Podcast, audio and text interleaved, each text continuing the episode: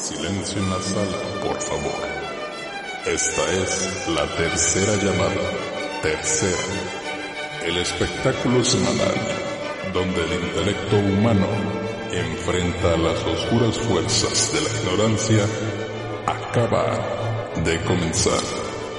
Bienvenidos sean todos a este nuevo capítulo de Café Ácido.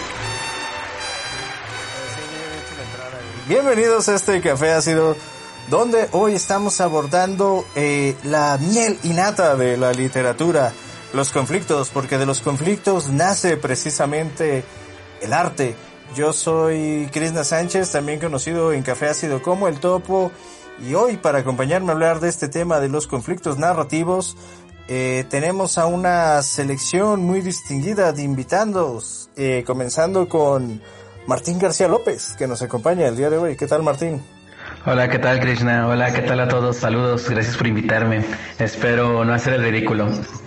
En Café Ácido todos hacemos el ridículo, inevitablemente. También nos acompaña el señor Emanuel Caballero. Irremediablemente, todos vinimos aquí a hacer el ridículo, exactamente. Bienvenido Martín, bienvenido, muchísimas gracias Krishna, eh, reciente ganador del el galardón de Fóbica Bazar de los Horrores en la categoría de cuento. Una medallita más que se cuelga el Capitán Krishna a su enorme saco de Ah, premios y trofeos. No, no, no, no, ¿qué es eso? No, no, no, no hablamos de eso. no, ya. Hablando en serio, precisamente vamos a hablar hoy eh, en compañía de este par de expertos, de, par de, de este par de becarios del FONCA además. Eh, el día de hoy vamos a hablar de los conflictos en la literatura, de cómo es que se estructuran las tramas narrativas a partir de la interacción del personaje principal con este eh, pequeño quiz de la cuestión, ¿no? Eh, también con nosotros nos acompaña el buen Elio Monroy. Ah, muchísimas gracias por aquella presentación tan eficaz y, y concreta. En efecto, pues sí, creo que es parte de la plantilla o de los del currículum de café ha sido tener que hacer el ridículo en cualquier otra ocasión y creo que en este caso pues puede ser ya sea como ganar, gal- como ganar algún galardón creativo literario o precisamente pues presentarnos. Quien nos continúa aquí en esta excelentísima charla es el caballero Yahiko. ¿Qué onda? ¿Qué onda? Eh, es un gusto por fin verlos otra vez. Bueno, escucharlos, porque pues verlos, este, yo creo que ya no nos vamos a ver nunca. Sí, somos bueno. tan antisociales que ni nos vemos, ¿no? Sí. en plena junta. Pero bueno, que se los escucho. Pues entonces sí, pues el conflicto narrativo es, es eso mismo, ¿no? Eh, Un conflicto, sí. Ajá, lo que podría haber pasado justo ahorita que estábamos platicando nosotros, podríamos haber dicho, no, ¿sabes qué? Esa parte no la grabes, ¿sabes qué? No, pues yo sí lo quiero grabar, ah, pues vamos a chocar por eso, y eso mismo es el conflicto. Quien lo narra es lo que puede desarrollar esa maestría. Hay distintos tipos de conflicto, podemos hablar un poquito de, de cada uno, explorarnos y ver cómo han evolucionado a lo largo de la historia. Exactamente, porque al final de cuentas eh, el conflicto es lo que genera la historia. Eh, el conflicto habla de cómo se cocina la historia y es en- durante el conflicto donde aparece la historia. Al final de cuentas, eh, las historias, las grandes historias clásicas no hubieran existido si todos hubieran estado en este estado donde no se mueve algo, ¿no? Tenemos un estado de orden que de pronto se trastoca a raíz de un conflicto y es donde surge la trama. La trama no, no existiría si no fuera por estos conflictos. Pero antes de entrar en materia, quisiera por favor eh, pedirles que vayan directamente a nuestro canal de YouTube y se suscriban y activen la campana, porque evidentemente partes de este podcast, además de un montón de cápsulas y de nuestras secciones clásicas ya, están ahí esperando por ustedes y sus visitas para que por favor moneticemos. Viaje al centro de la Tierra de Julio Verne podría ser una opción donde los protagonistas deben sortear ciertos retos que, que la naturaleza en sí misma les propone. Pero estoy seguro, mi estimado Krishna, que hay más de una obra de ciencia ficción, que es tu campo además, que, que habla de esta lucha contra los fenómenos naturales. No sé si tengas algún título por ahí a la mano. Ah, sí, porque los están escritos en la escaleta. Por ejemplo, están las Ah, obras de Valar que abordan precisamente a la destrucción elemental de la Tierra en varios ciclos a partir de los cuatro elementos de la Tierra. Pero más que nada hay que darle la palabra, yo creo, a nuestro invitado del día de hoy, el señor Martín, que nos platique un poco él de los conflictos en la naturaleza. Así es. Hola, hola. Este, bueno, fíjate que ahorita que estabas hablando sobre la naturaleza, pensaba, digo, principalmente en esta idea de que el hombre transforma su entorno, ¿no? O sea, todo lo que hay a nuestro alrededor, o sea, nuestros medios de comunicación, celulares, este, la digitalización nuestros zapatos, nuestros pantalones, todo pues ha sido modificado para que podamos habitarlo, para poder transformarlo. Y creo que cuando eh, la naturaleza misma, pues más que se revele, este, toma acciones que uno no puede esperar, es cuando uno siente que está en conflicto, ¿no? Pero a veces creo que la naturaleza, o sea, no necesariamente se está revelando, sino simplemente está siendo como natural. Digo, ahorita estamos viendo que por el calentamiento global y esas cosas están tornados, este, terremotos y, e incendios que creo que sería otra forma de cómo el hombre está modificando la naturaleza al grado en donde la naturaleza se está convirtiendo en otra cosa. Pero deja pienso, ahorita, fíjate que más que un libro, justamente me acordé de una serie de anime, porque yo soy muy aférrimo al anime, que se llama Doctor Stone, así como piedra, Doctor Piedra, y justamente trata de una, bueno, la, la civilización humana mágicamente, boom, se convierte en piedra y pasan dos mil, tres mil años, algo así, y de repente se rompen, o sea, se rompe como esto, ya no son de piedra, vuelven a ser de carne, y tienen que volver a habitar el mundo, ¿no? La naturaleza. Pero obviamente la naturaleza se ha vuelto cruel, se ha vuelto insípida, que pues ahorita me acordé de la película de M. Shamadaya, este, Hurt, con Will Smith y la cosa esa que tiene como hijo, este, Jaden Smith, que habla pues de cómo el mundo, ¿no? Se transforma en otra cosa cuando el hombre no la habita por un tiempo. Son como los dos referentes que justamente me llegan a la cabeza, Doctor Stone y Hurt. Y creo que van como a la onda de la ciencia ficción que le preguntaban a Krishna. Que con el paso del tiempo, ajá, la, la naturaleza puede tomar... Sí, ganar creo hasta- que al final de cuentas, este tipo de, de elementos, por ejemplo, esto de, de Jaden y Will Smith a- haciendo este bodrio horrible de película, es un ejemplo clarísimo, ¿no? De cómo la naturaleza es una fuerza devastadora que, a la que nos enfrentamos y que de pronto nos, nos supera. Creo que también en esa línea de, del planeta volteándose contra sus habitantes, podemos encontrar cualquier cantidad de películas que tienen que ver con eh, los desastres naturales, ¿no? Me acuerdo Oye, ahorita, caballero. ejemplo- Mande. Pero antes, antes de que cambies de, de película, está bien chingón ese ejemplo de Earth porque precisamente... em, Te dan ganas de sacarte los ojos, sí. eh, sí, sí, no, no, no, pero además es como, como si estuvieras viendo la realidad, ¿no? O sea, está Will Smith tratando de hacer que su hijo haga algo y luego, o sea, el hijo no puede y, y luego te sales de la película, terminas de verla y vas a ver, no sé, algún blog de, de chismes y es igualito, ¿no? Está Will Smith tratando de hacer que su hijo haga algo. Sí, o sea, va- vas a ver el canal de YouTube de Will Smith. Ajá. Entonces ni siquiera es actuación, simplemente pusieron una cámara enfrente de ellos y ya. ¿Quieres decir que Will Smith intentando rescatar la carrera de su hijo es hombre contra naturaleza? Sí, la naturaleza de que su hijo no sabe actuar, precisamente. De que su hijo no sabe hacer nada. Su hijo es un mueble. Bueno, ah, no sé si tengamos algo que decir más en contra de Will Smith. Bueno, en contra de Will Smith, pues que, que, se, que se dejó engañar. No, no, no, no se engañó. Estaban ahí en un vacío legal muy interesante donde estaban dando un tiempo. Ah, estaban en un Sí, break. sí. Ok, ok, va- no vamos a tener esa conversación, caballero. Will Smith es lo único bueno que tiene Jaden Smith. No vamos a separar café, café ácido solo por decidir si estaban en un break o no. O sea, Tenían una relación abierta. no, no, no, no, no, no, no vamos a hablar de eso, caballero. Yo, yo Ya, ya superamos lo de Friends, Ok, ok. ya superamos lo de Rose y, y- Rachel, entonces no, no vamos a entrar a ese tema. Y quiero pedir una disculpa a nombre de Café Ácido hacia Will Smith. No, Will Smith, no, nadie, nadie se metió con Will Y- Smith. y Will Smith, lo sentimos mucho. Nadie se metió con... Ajá, exactamente. No, Will Smith no es la fatalidad. Will Smith es la víctima. Por su situación. Jaden Smith es la fuerza de la naturaleza. O sea, la, la naturaleza siguió su curso. Yo solo quería recomendarle un libro a, ¿Cuál quieres que me recomendar? a Will Smith, El viejo y el mar. Otro libro que enfrenta al hombre con la naturaleza. Él se puede salir. Podrías recomendarle a Will Smith el viejo y el mar. Sí, se puede salir a pescar, Will. Las aguas te, te, te darán la calma. Usar a su hijo como carnada. Sí, también en todas estas cuestiones del hombre contra la naturaleza están todas estas películas de desastres, ¿no? Volcano, Armagedón, ah, que también tienen su referente literario, ¿no? En todas las novelas de Claro, desastres y cosas lo, lo así. sabes porque lo dije o lo sabes porque está en escaleta, Krishna. O se te ocurrió hoy solito. El- Mm, Está en la escaleta, caballero. Sigo leyendo la escaleta e intento someterlos a la escaleta. por, eso corté los chistes de Will Smith. Ah, ok, ok. Me, me disculpo por cortar los chistes de Will Smith. Hola, hola.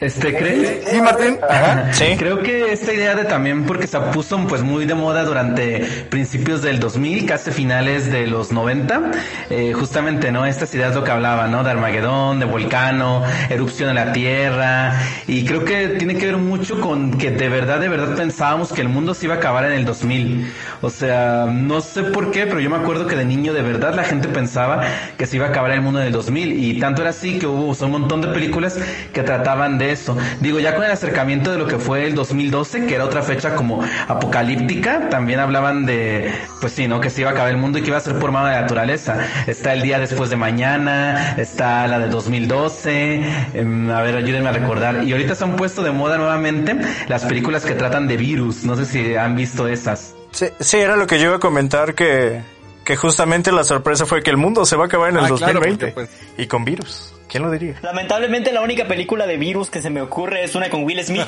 que se llama Soy Leyenda. ¿Cómo funciona allí? Es que no recuerdo por qué motivo los hombres allí se convierten como en esos vampiros. Este, pues sí, ¿por qué? ¿Es por mano del hombre o qué pasa allí? Es un virus. Es un virus, ajá. La novela de Richard Matheson sí los trata más como vampiros. Aquí los trae en la película, la verdad los tratan como unos entes rápidos que no tienen como que mucha razón de ser. Pero la novela sí los, los va manejando con mucho más tacto. Son como unos vampiros producidos por un sea, virus. son- Que por son cierto- Como este juego de Resident Evil, pero vampírico. Sí. ¿Sabes qué me gusta de Soy Leyenda? Que, bueno, en una de las versiones, por así decirlo, es la idea de que Will Smith se da cuenta, pues, de que es el último eslabón de una raza mm, en la cual ya no pertenece. Porque, como decías... Que, bueno, yo quería comentar que, que, que- ah, per- perdón, te interrumpí. Ajá, ¿Qué pasó? que, que ahora sí va- que ahora sí van los cebollazos y la promoción, pero no autopromoción. Iba a decir que ah, en Café Ácido justamente tenemos la película de la primera adaptación de Soy Leyenda de Richard Matheson. Creo. No sé si esa la tumbaron. No, sí está por ahí. Pueden, sí, pueden disfrutarla totalmente. Una película que usted puede disfrutar en Café ha sido totalmente libre de Will Smith, porque fue la primera adaptación. Y también tenemos por ahí otra En Cine Café, ácido. en Cine Café Ácido, precisamente, caballero. Y también en Cine Café Ácido tenemos otro ejemplo del hombre contra la naturaleza, la del Día de los Trífidos, donde unas malvadas ensaladas espaciales atacan a la, a la humanidad. Pero bueno, ahí también, eh, más que el hombre contra la naturaleza, ya lo hablaremos en su momento, eh, también tiene que ver con el hombre contra lo supernatural, ¿no? O contra lo, lo que está fuera de su, de su entendimiento. Sí, Que, o, o quizás incluso podría ser el hombre contra la tecnología, porque recordemos que los, lo supernatural, ¿no? ajá, recordemos que los trífidos también llegan del espacio exterior, entonces habrá que pensarlo muy bien y, y quizás cerrarnos a que este conflicto narrativo del hombre contra la naturaleza que es clásico proviene precisamente de las grandes epopeyas donde el hombre le hace frente a su destino y este destino es un cruel manotazo del mundo, ¿no? Donde viene pues una inundación, un tornado, eh, un Sharknado. Ah, claro, cuando las dos fuerzas más poderosas de la humanidad se juntan. Es que exactamente, ¿no? Es como la fusión de las dos fuerzas más poderosas de la naturaleza. Un tornado y tiburones.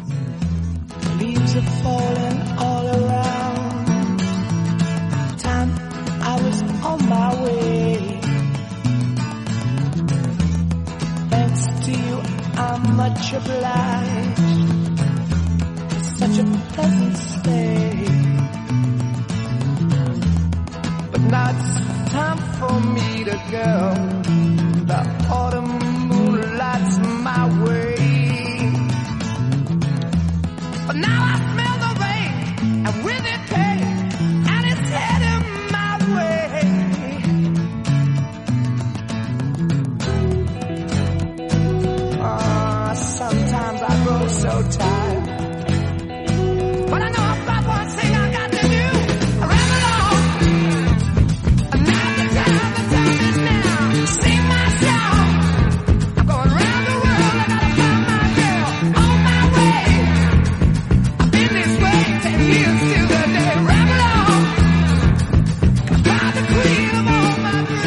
Decíamos en el bloque anterior que uno de los conflictos narrativos que de pronto en la antigüedad clásica fueron más socorridos fue el hombre contra la naturaleza, pero también creo, y se lo debemos a los griegos, que el hombre contra aquello que no podía comprender, el hombre contra Dios, contra los dioses, contra las fuerzas supernaturales, más allá de las naturales, eh, siempre fueron también un tema muy socorrido. No sé qué opinan además de la Iliada y la Odisea, nuestros eh, flamantes eh, investigadores de Café Ácido, nuestro invitado Martín. Martín, ¿conoce algún ejemplo de el hombre contra Dios o contra lo supernatural? Fíjate que justamente ahorita que dijiste la Iliada, o sea, me pa- no la Iliada, perdón, la Odisea me parece justamente pues como un ejemplo pues muy ad hoc, ¿no? O sea, nomás como para poner en contexto por si hay alguien que nunca ha escuchado, o sea, es este viaje de Odiseo o Ulises, depende de la versión, en donde intenta regresar a Ítaca y no puede porque los dioses se amañan con él, simplemente porque no hace, si no me equivoco, un sacrificio, creo que de un cordero hacia Poseidón, el dios de los mares, y bueno, este decide pues vengarse, así que pasa años enteros, ¿no? O sea, navegando.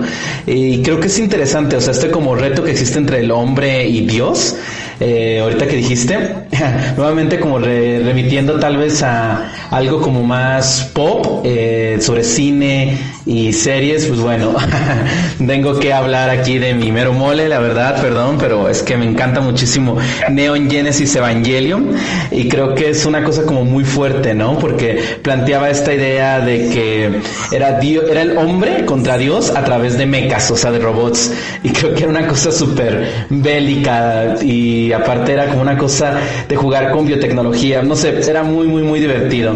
Mm, deja pienso algún libro que recuerdo ahorita del hombre contra Dios. Mientras, no sé, les paso la palabra a alguien más y dejen pienso rápido. Este, ¿alguien tiene algún ejemplo, por favor? Se me ocurren más que nada pues, tragedias griegas, precisamente. Se me ocurre más que nada pues, Prometeo encadenado de este de Eurípides y que precisamente trata de, eso mismo, el, el propio Prometeo que ha sido encerrado por por Poseidón, si no me equivoco, después de haber robado el fuego y entregarlo a los hombres, ¿no? Y es recibido por distintos personajes que tratan de ayudar a, Prometeo a, fortalecerse y contrarrestar a aquel que lo tiene capturado precisamente. Y es eso, pues el, creo que lo dijo muy bien Martín, en el hombre contra Dios o el hombre contra lo, super, lo sobrenatural, impulsas a que el protagonista se lleve hasta sus límites para poder llegar a, a intentar superar aquello que no puede hacerlo, ¿no? Como si fuese el destino. Pero creo que también aquí hay una cuestión como muy interesante, ¿no? Porque se entiende de alguna forma que Dios es una figura pues eh, superpoderosa, es que estoy buscando cuál es la palabra, este, que está en todos lados y que todo lo puede. Y curiosamente el hombre creo que tiene que ver un poco con un sentido de egocentrismo, ¿no? O sea, una batalla como de demostrar que tal vez uno no necesita a Dios, una cosa ahí como medio nietzscheana, o sea, de que uno puede ser como un superhombre que no necesita como respetar las reglas tal vez de Dios o la misma naturaleza que el Dios mismo pone. Porque, por ejemplo, creo que en la Biblia hay muchísimo de esto. O sea, Adán y Eva son los dos primeros seres que van en contra de Dios, ¿no? Tanto es así que, pues, o sea, son desterrados del Edén y pues aquí estamos siendo mortales, enfermándonos de COVID-19. Eh, y pues estoy pensando otra de Dios con... Ah, ahorita me acordé por ejemplo de cuando Moisés sube al cerro de no me acuerdo el nombre por los diez mandamientos, que cuando baja los judíos están alabando a un becerro de oro, se han cambiado de Dios, ¿no? Y este hecho pues hace enojar al mismo Dios. Y creo que siempre hay como una batalla allí, este, bíblica, que después se vuelve como bonita, ¿no? Cuando Dios da a su hijo y lo sacrifica para que se libere nuestros pecados. Pero antes de eso, en el Antiguo Testamento hay mucho de la ira de Dios y hay mucho de ir en contra. O sea, cuando Dios destruye Gomorra y Sodoma, porque eran una ciudad de pecadores. O sea, creo que es eso, ¿no? La pregunta sería, ¿por qué Dios tendría que destruir algo? O sea, ¿qué le da ese derecho? Y bien ateo yo. Ya les paso la palabra, sorry. No, bueno, es que no solamente pasa en lo clásico, ¿no? Ah, perdón, Yajico, adelante. Sí, no solamente pasa en clásico. Ah, bu- bueno, este, mm, yo creo que es más, bueno, yo como historiador, obviamente, este, lo veo todo así como que con líneas de tiempo y la chingada, ¿no? Este, y, y siento que hay una relación directa entre eh, la evolución de, digamos, el discurso o de los relatos de conflicto con la naturaleza a, a- precisamente hacia los dioses, ¿no? O sea, es, eh, es esta, estas cosas que el humano no puede controlar, como decía Martín, este, se, se convierten en personas, ¿no? Para ver si así podemos eh, rezarles, hacer que, que nos quieran o que nos dejen de, de hacer maldades. Pero a final de cuentas son fuerzas naturales, o sea, siguen siendo el, el dios del rayo, por ejemplo, pues los rayos van a seguir cayendo por más que les reces, ¿no? Entonces viene ese cuestionamiento de por qué el dios va a hacer esto, por qué va a destruir un dios. Bueno, pues porque Claro. es, es que es un dios caprichoso, ¿no? Entonces ya viene, ya viene ese conflicto entre, a ver, ¿quién va a ser más caprichoso? ¿El humano o Dios? Y ahí, um, a ver, eh, choque de voluntades, ¿no? Es que exactamente, creo que la personalización. Eso es ¿Cómo se llama esto? En de estudios de literatura, la prosopopeya. Sí, el conferir a cosas. Conferir a cosas que no tienen cualidades humanas. Es lo que nos va a llevar a joyas como Saint Seiya, por ejemplo, o como Dragon Ball Super, donde los personajes principales se enfrentan a los dioses, pero también a ondas como el Gilgamesh, donde él lucha precisamente contra la voluntad de, los dioses, o el Hércules mismo, ¿no? Yo estaba pensando ahorita que, que ahorita que mencionas ejemplos extraídos más de la de la cultura pop, yo estaba pensando en en todas estas historias de cómics como de DC o Marvel donde ya también empiezan a meter personajes que son cercanos a dioses, ¿no? Como Galactus, que es un dios cósmico. Y precisamente en lugar de ser un dios creador, como decía Martín, sería una contraparte, ¿no? Es un ser poderosísimo, eh, todopoderoso casi, pero que necesita consumir, ¿no? Y destruye porque, porque necesita consumir.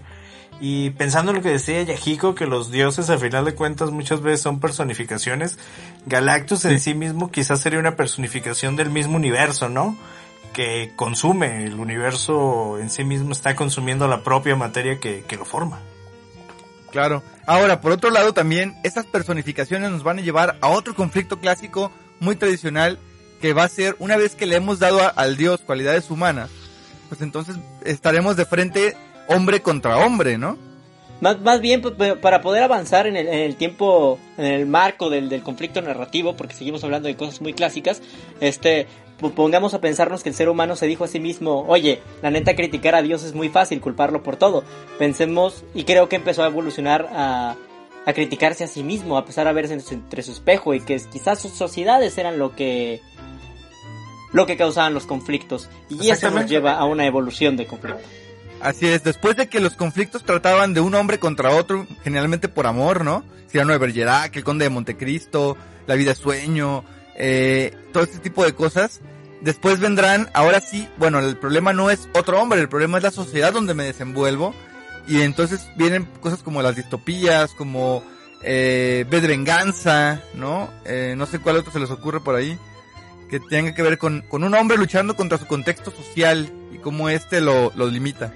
Como, pues bueno, claramente, como vengo de teatro, tengo que hablar de obras de teatro y es enemigo del pueblo de Arthur, digo, no, de, de Henry Gibson, eh, que es un doctor que trabaja en un balneario do- donde obtiene muchas ganancias el pueblo, sin embargo se acaba de dar cuenta que el, que el agua que está utilizando el balneario, el balneario está mal y no podrían utilizarla, sin embargo si corta el agua, pues el pueblo pierde todas las, todas las ganancias del balneario y lucha entre si declarar la verdad o callarse para que el pueblo pueda seguir existiendo y entonces pues los otros personajes también van contra él pues, por defender esa verdad.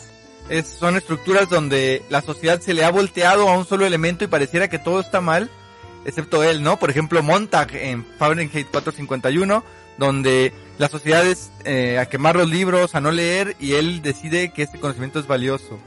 O incluso eh, cuando Kafka decía que en la lucha entre uno y el mundo hay que estar del lado del mundo, eh, hablaba de este conflicto, ¿no? De cómo, pues al final de cuentas no le puedes ganar a la sociedad porque te, te abraza, te, te doblega. Sí, y si alguien tenía problemas con la sociedad era Kafka. Exactamente. Pero eso llevó a Kafka y llevó a muchos otros teóricos a otro, otra estructura de conflicto narrativo que es el hombre contra sí mismo, ¿no? El hombre contra este, en este conflicto interno para evitar la, la autodestrucción o para propiciarla incluso. Eh, ahí está Raskolnikov, por ejemplo. No sé si Martín tenga algún ejemplo similar de un hombre luchando contra sí mismo y que la trama del, del texto sea esa. Fíjate que ahorita que hablaba este Helio de teatro, me acordé justamente de Fuente Ovejuna, de Lope de Vega, que espero que sea, que no me estoy equivocando, donde un pueblo, el pueblo de Fuente Ovejuna, este, pues atacan a sus líderes, ¿no? ¿Mande? sí, es de Lope. Ah, ok, donde pues logran como tirar a este imperio, bueno, este imperio, más bien a este gobernante. Y creo que es como interesante porque de- a partir de aquí también vienen como un montón de revoluciones e independencias. O sea, cuando hablamos como del hombre contra el hombre y el hombre contra la sociedad, eh, pues o sea, también nos podemos poner perfectamente en un momento histórico como muy, muy, muy fuerte. Este, estamos hablando de independencias, revoluciones, revolución mexicana, revolución francesa, bueno, independencia francesa, independencia mexicana, y que en literatura se representan realmente como textos que implican eh, esta revolución, esta búsqueda, ¿no? Este encontrarnos a nosotros mismos. Porque creo que ahorita mencionaba algo pues muy, muy, muy padre, que era esto de, ok, le echamos la culpa a Dios por lo que pasa, luego le echamos la culpa a la naturaleza por lo que pasa, pero qué tal si nosotros mismos, nuestra sociedad o lo que hacemos es la que es culpable, qué tal si yo, este, hombre blanco, heterosexual, este, de occidente, soy el que está dañando a la humanidad.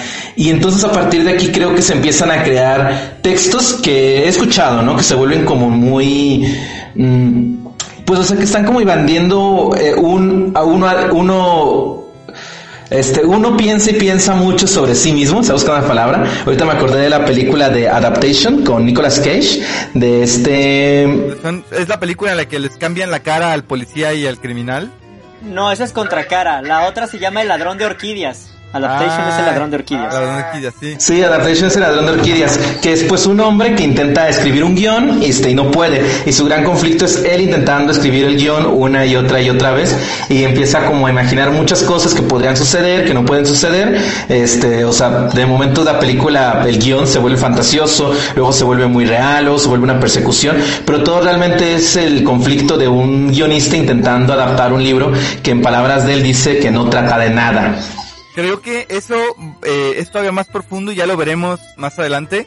Pero tienes toda la razón. El hombre contra esta situación del, del autor también es algo, es un conflicto ya más posmoderno, pero que igual es interesante, ¿no?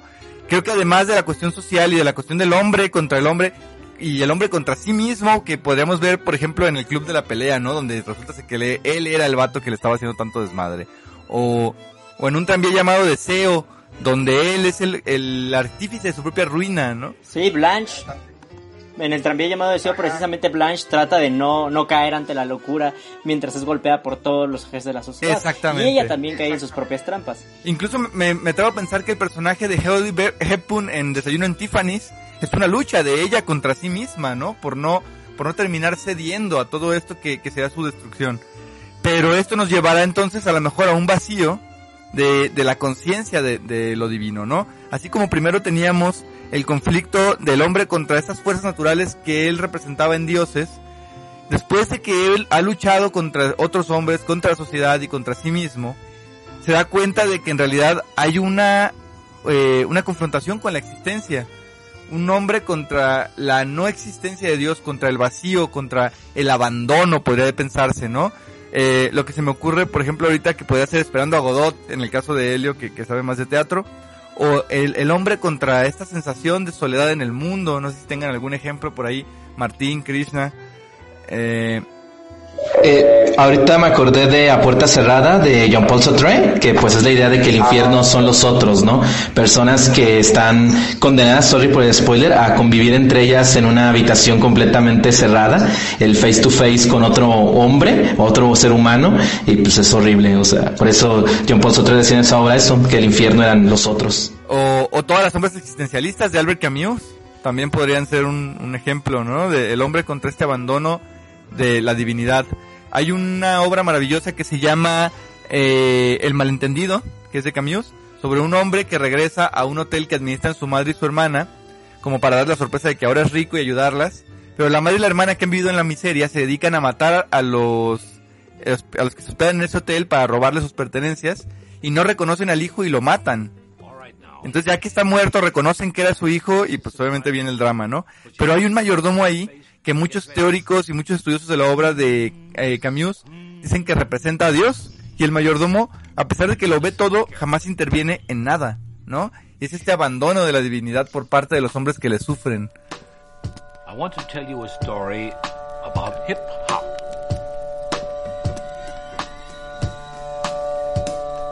Hello, little hip hop.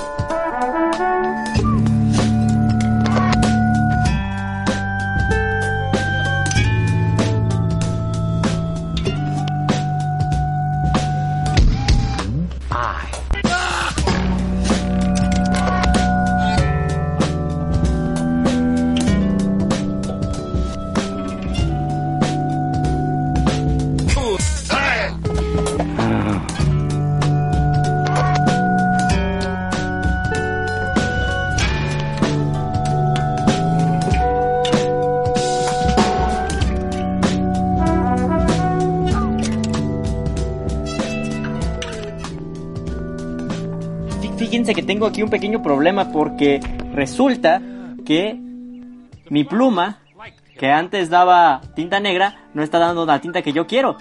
Porque era una tinta que podía cambiar de tinta, pero ahora ese es un problema porque ya no la puedo estar usando como a mí me gustaría. Y eso es uno de los problemas, no solo es un problema de primer mundo que me está hablando de mi conciencia de clase, sino es un problema contra la tecnología. Ok, ya sé por dónde va eso, Elio, tienes toda la razón.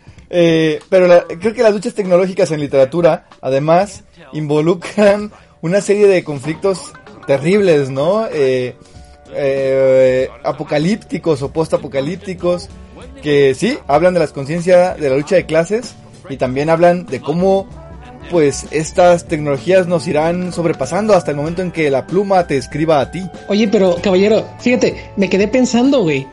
Eh, ahí, se me salió lo mexicano. Este, mm, ah, fíjate, o sea, así como tú dices, la tecnología se trata de esto, ¿no?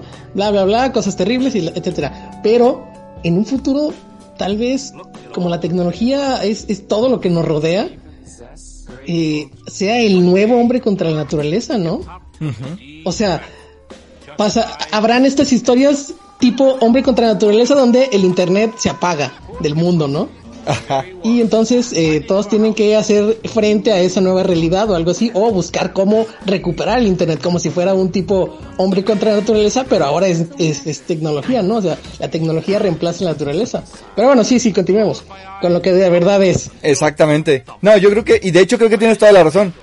Eso sería hombre contra tecnología, porque hombre contra, perdón, hombre contra naturaleza, porque hombre contra tecnología, podríamos hablar de este continuo miedo que tiene el ser humano de que su creación lo rebase.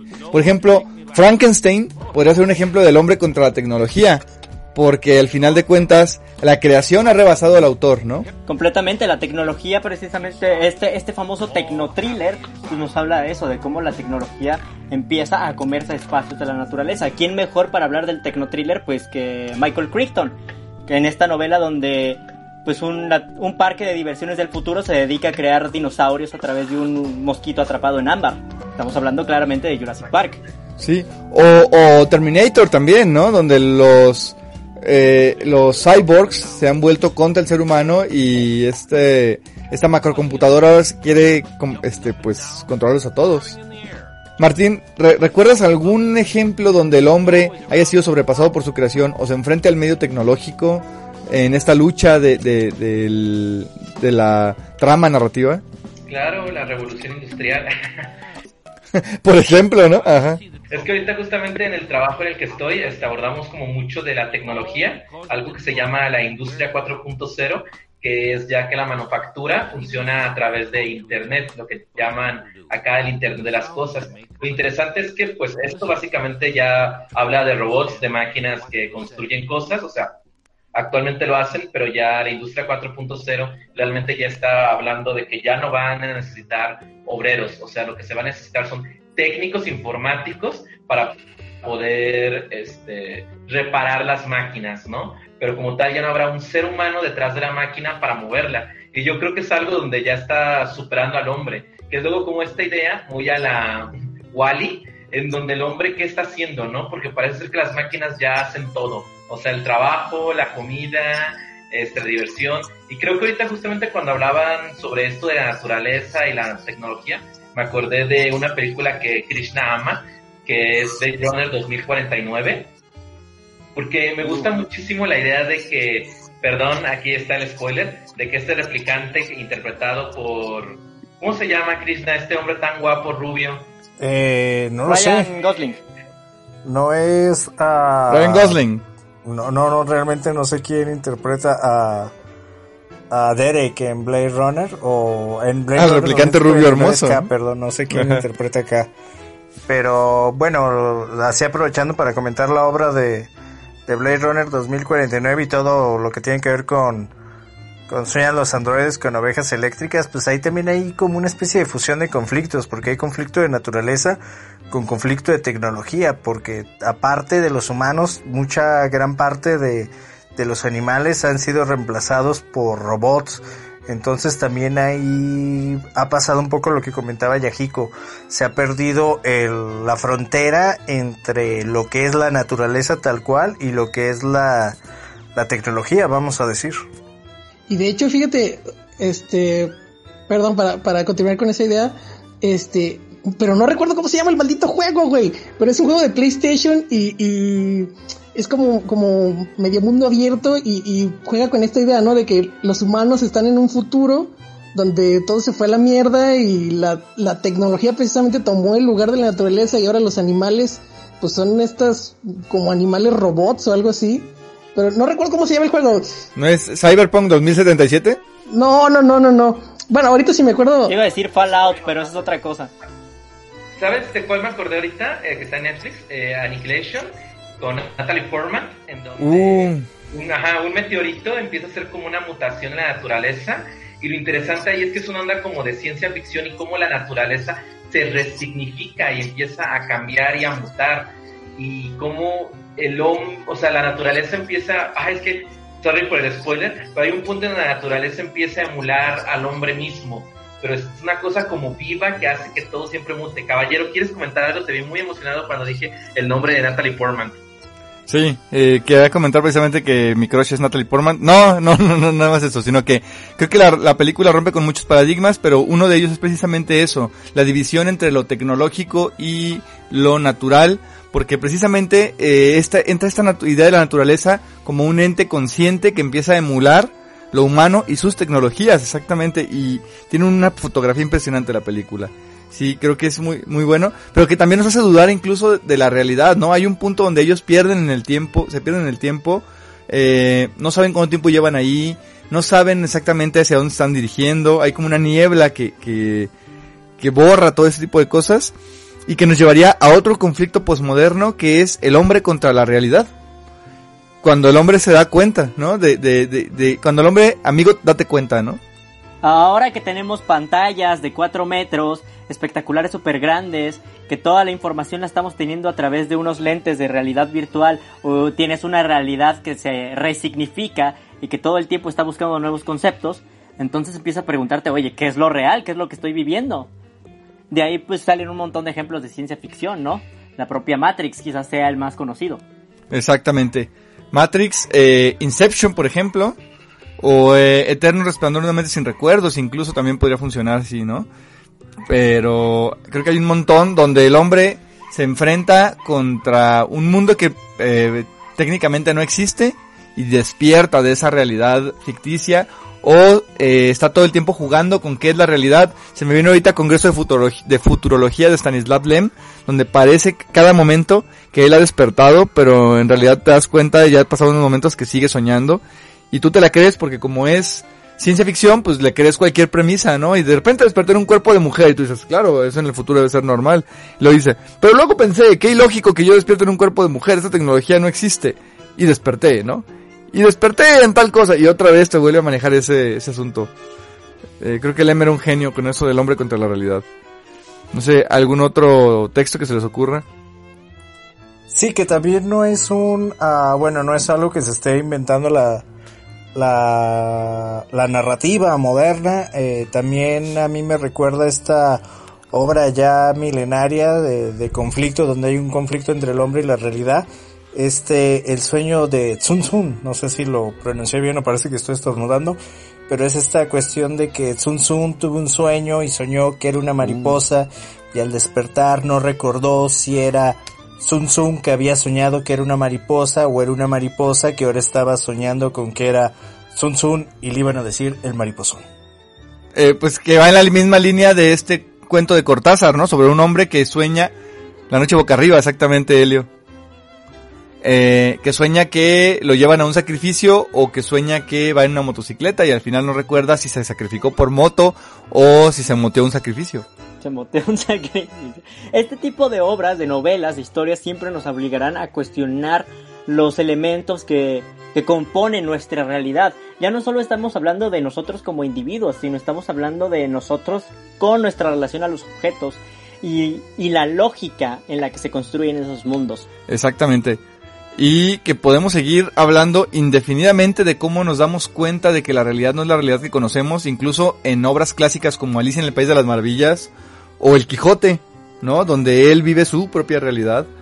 Pero creo que entramos ahí también en un elemento muy interesante respecto del hombre contra eh, la figura de la realidad.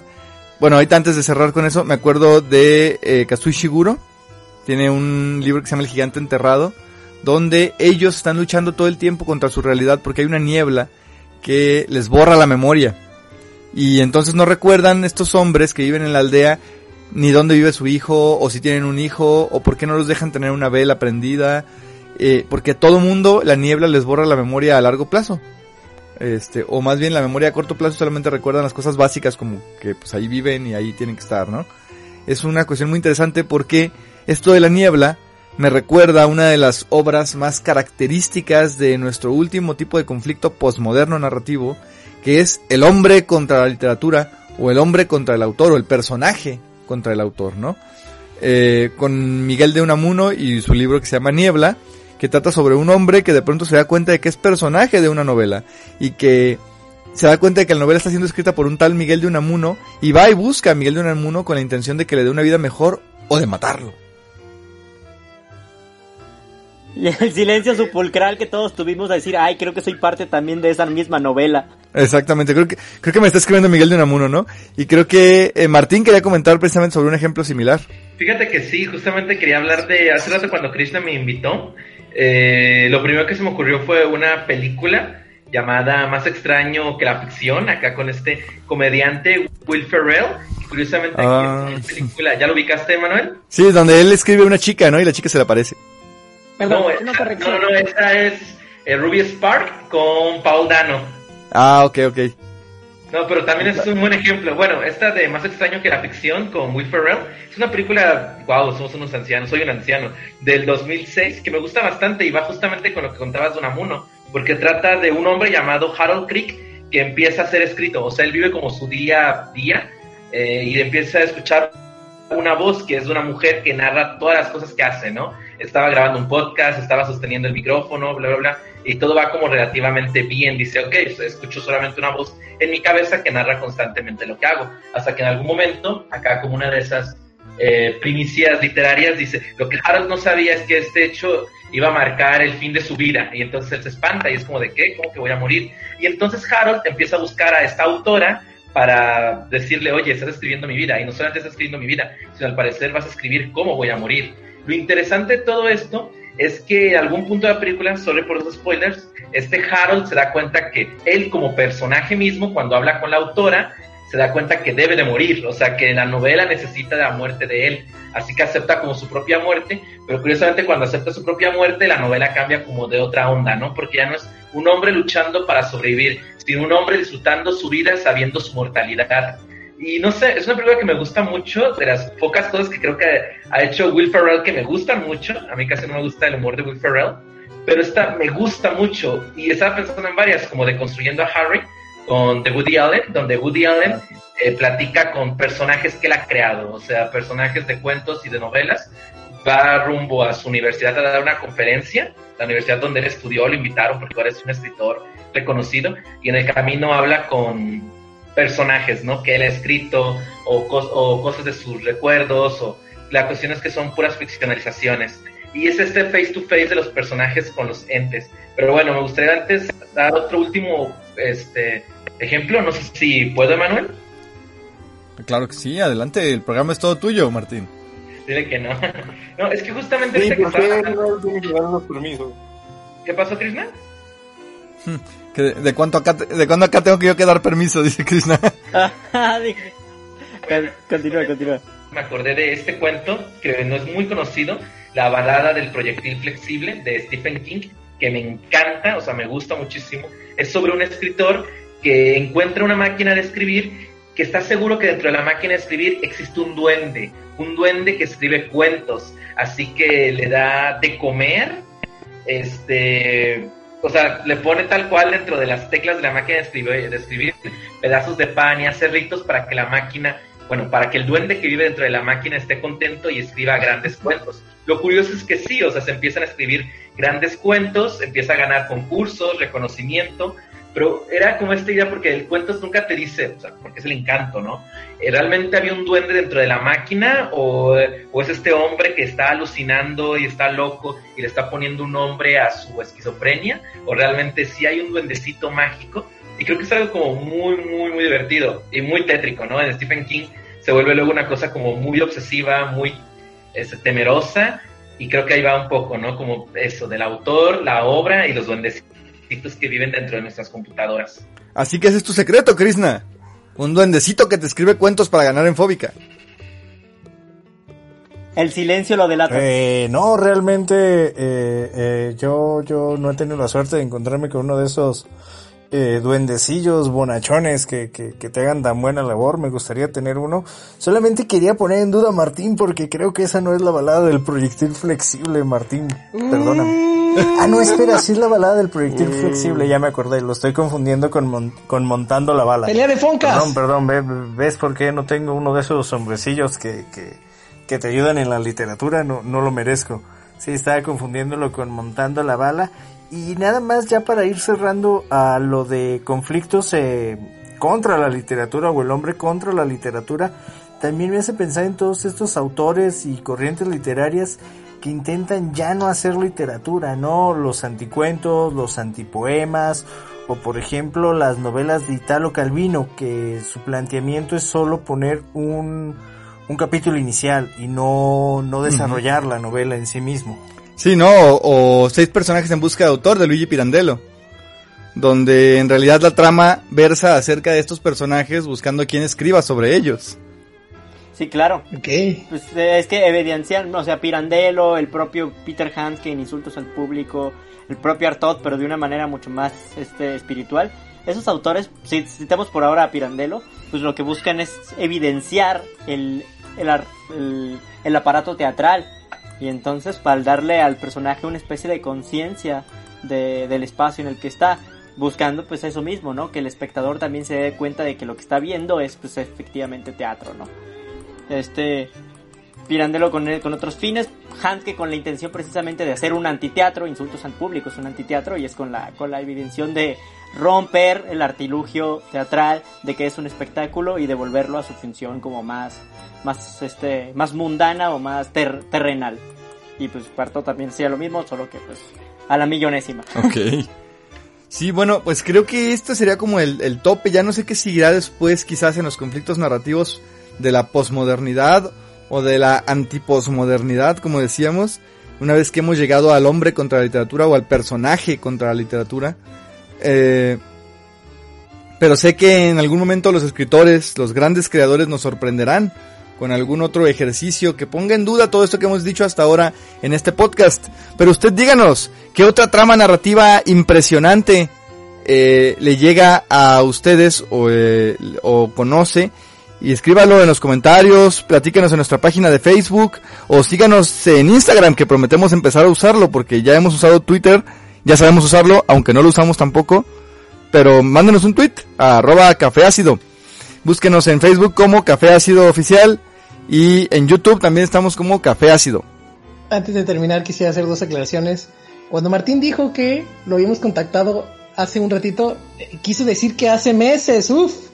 Tenemos así muchísimo tiempo hablando con él para que pudiera venir a nuestro podcast y eh, se siente bien feo cuando Para que hiciera un espacio en su agenda, ¿no? Claro, esta es la, la- la primera de muchas salas de juntas. Por supuesto, yo me encargué personalmente de, de invitar a Martín con mucho tiempo de anticipación para que él se preparara. Exacto. Y perdón, se siente muy feo cuando qué? No, nada más que el juego que había mencionado era oh, Horizon Zero Dawn. Y ya, nada más. Con eso termino mi participación. Ok. Bueno, pues entonces, sin más por esta ocasión, nos despedimos. eh, esta bola de incontinentes literarios, de falsos eruditos y de eh, cultos al vapor, para que usted siga disfrutando de las mieles, de los memes explicados como lo hemos hecho hasta ahora, en esto que nos ha dado por titular Café Ácido. Le agradecemos el favor de su atención. Se despide de este espacio Emanuel Caballero, dejándolos también junto con el, mi estimado Elio Monroy. Muy buena suerte, muchachos. Eh, también está con nosotros Yajiko, Hasta la próxima. Krishna Sánchez, que ya se fue. y por supuesto Martín García López, que fue nuestro invitado el día de hoy, becario del FONCA, eh, artífice del, del taller Copy Paste que dimos hace un poco también aquí en la plataforma de Café Ácido y ex- excepcional escritor. Muchísimas gracias Martín por tu, por tu compromiso, tu pasión y todo este tiempo de anticipación con el que te hemos invitado y que has estado siempre al pie del cañón. Muchísimas gracias por todo. Bueno, gracias, prof- eh, mis estimados eh, radioescuchas, y nos vemos la próxima. Una vez más la ignorancia fue derrotada. Pueden irse ustedes satisfechos por el día de hoy. Pero no se pierda la siguiente emisión de Café Ácido.